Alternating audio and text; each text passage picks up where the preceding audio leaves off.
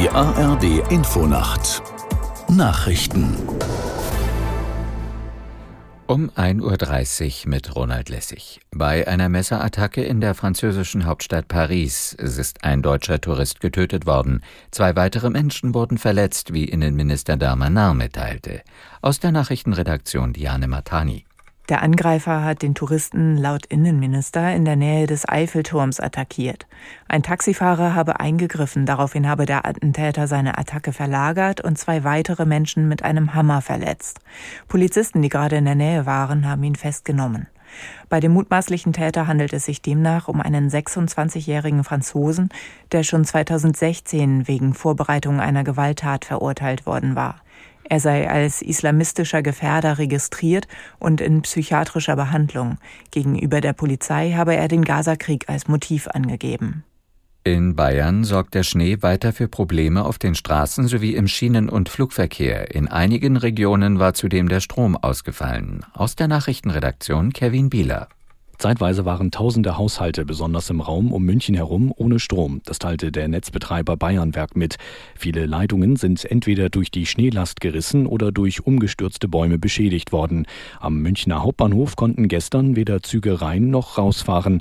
Noch bis morgen kann es Beeinträchtigungen geben, teilte ein Bahnsprecher mit. Auch am Münchner Flughafen ging am Sonnabend nichts mehr. Alle Flüge wurden gestrichen. Der Stopp gilt laut Flughafen noch bis mindestens 6 Uhr früh. Schon jetzt sind aber viele Verbindungen Planungen für heute annulliert. Auf der Weltklimakonferenz in Dubai haben rund 20 Staaten erklärt, die Nutzung der Atomkraft deutlich auszubauen. Sie wollen ihre Kapazitäten bis 2050 verdreifachen und dadurch das Klima schonen. Unterzeichnet haben unter anderem die USA, Kanada, Frankreich und Großbritannien. Bundeskanzler Scholz warb in seiner Rede in Dubai für den Ausbau erneuerbarer Energien.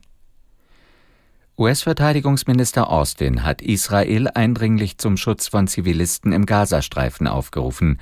Das sei nicht nur eine moralische Verantwortung, sondern auch ein strategisches Gebot, sagte er. Wenn man die Zivilbevölkerung in die Arme des Feindes treibe, ersetze man einen taktischen Sieg durch eine strategische Niederlage. Im Nahen Osten gibt es unterdessen keine Anzeichen für eine weitere Feuerpause.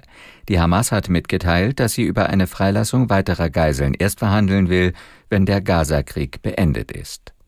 Das Wetter in Deutschland. In der Nacht im Westen und Norden aufgelockert, sonst wechselnd bis dicht bewölkt mit Schneefall. Im Südwesten weitgehend trocken plus ein bis minus zehn Grad.